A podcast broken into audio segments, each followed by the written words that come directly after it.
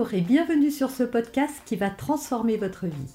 Je suis Noémie de Saint-Cernin, je suis coach certifié RNCP, auteur de plusieurs livres best-sellers, conférencière, formatrice en développement personnel et en parentalité, référente pour les médias, entrepreneuse, épouse et maman de trois enfants.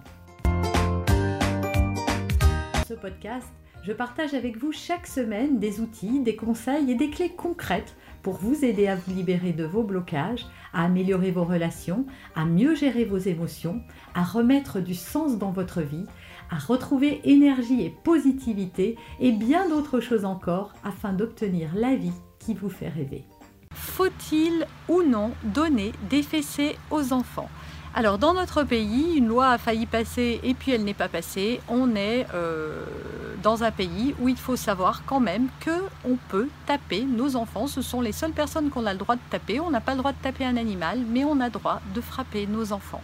Alors rien que ça, est-ce que vous trouvez vous que c'est normal qu'on ait le droit de, qu'on n'ait pas le droit de taper un animal? On devrait avoir plus de bienveillance pour un animal que pour un enfant et que pour son propre enfant. Alors je sais que cette vidéo va soulever un tollé de plein de choses et c'est pas grave. Encore une fois, deux choses. Hein. Un, je ne juge personne quand je dis ça parce que je sais que la plupart du temps, les parents qui frappent leurs enfants sont complètement inconscients des conséquences que ça a pour eux. Parfois, ils sont totalement démunis, c'est-à-dire que c'est plus fort qu'eux. Hein. Il y a les parents qui sont conscients que c'est pas bien, mais qui ne savent pas faire autrement. On va le voir dans cette vidéo. Et troisièmement, eh ben, chacun est libre de faire ce qu'il veut, mais ça interroge et moi j'aimerais qu'on réfléchisse à ça. Je précise pour ceux qui ne me connaîtraient pas que j'ai moi-même été un enfant euh, battu, maltraité. J'ai fait pipi jusqu'à l'âge... Euh, de 19 ans au lit. J'ai eu des tas de problèmes. Alors oui, ça ne m'a pas tué. Et tous ceux qui reproduisent la violence sur les enfants, qui pensent que la fessée c'est normal, que la fessée c'est efficace, que la fessée ça permet d'obtenir euh, la coopération de ses enfants, l'obéissance et le respect, tous ces parents-là sont simplement des parents qui n'ont pas remis en cause leur propre éducation. Si vous, vous avez considéré que avoir eu des fessées, bah, ça vous a pas pu, ça vous a pas tué. Euh, qu'en plus, vous vous êtes raconté l'histoire que c'est grâce à ça que vous avez peut-être réussi, que vous, êtes bien comporté dans la vie, etc. Eh bien, il est évident que vous allez trouver que c'est euh, une méthode qui est efficace. Alors moi, j'aimerais m'adresser à tous les parents. Alors j'aimerais spécifier que la bienveillance, ça n'est pas que les enfants. Donc vous pouvez laisser des commentaires, mais qu'ils soient constructifs. On est dans un espace et d'échange bienveillant et ça c'est important. Donc tout le monde a droit d'avoir son opinion et moi dans cette vidéo, je vous simplement la mienne. Ce que je crois moi, et il n'y a pas que moi qui le crois, déjà je peux parler de ma propre expérience, mais aujourd'hui il y a des études très sérieuses, des études scientifiques qui prouvent tous les méfaits de la fessée. Ces méfaits, ils sont simples, ça va, on va avoir des enfants qui vont être beaucoup plus anxieux, beaucoup plus agités, beaucoup plus turbulents ou alors complètement effacés, complètement coupés de leurs émotions, qui ne savent même plus ressentir.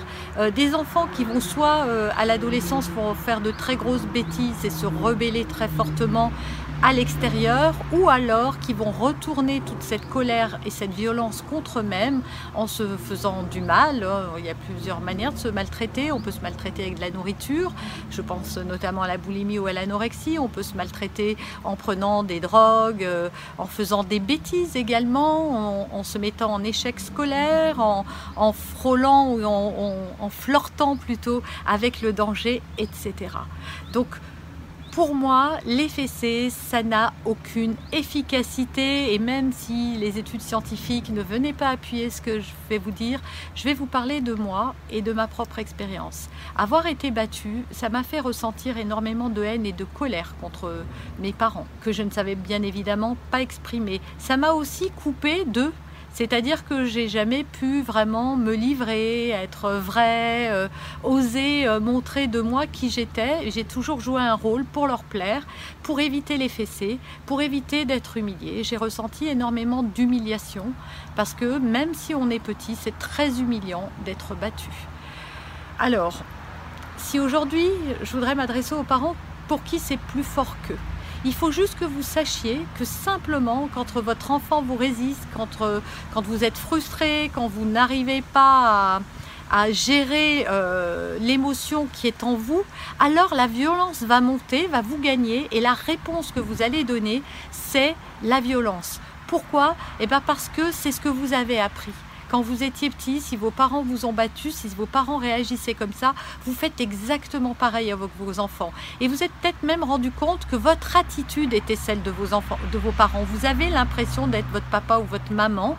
Vous utilisez les mêmes mots, parfois les mêmes, euh, les mêmes gestes. Vous faites exactement pareil. C'est juste, vous n'y arriverez pas en claquant des doigts à arrêter ce comportement, mais c'est possible.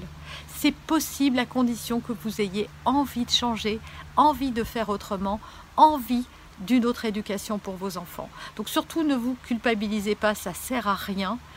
Au contraire, euh, acceptez-vous comme étant un apprenti en devenir et ayez conscience simplement quand ça vous arrive que cette émotion ne vous appartient pas, qu'elle est celle de votre passé et que vous n'êtes pas obligé d'y répondre par des mots ou par des gestes. J'espère sincèrement que cette vidéo vous aura plu. J'espère sincèrement avoir touché quelques parents qui vont revoir leur idée de la fessée vis-à-vis de leurs enfants parce que non, c'est vrai qu'un enfant qui est frappé forcément va être plus obéissant qu'un autre parce qu'il a tellement peur qu'il va faire ce que vous lui dites. Mais est-ce que vous voulez que vos enfants aient peur de vous et qu'ils agissent par la peur? Parce que quand on a peur, qu'est-ce qu'on fait aussi? On ment.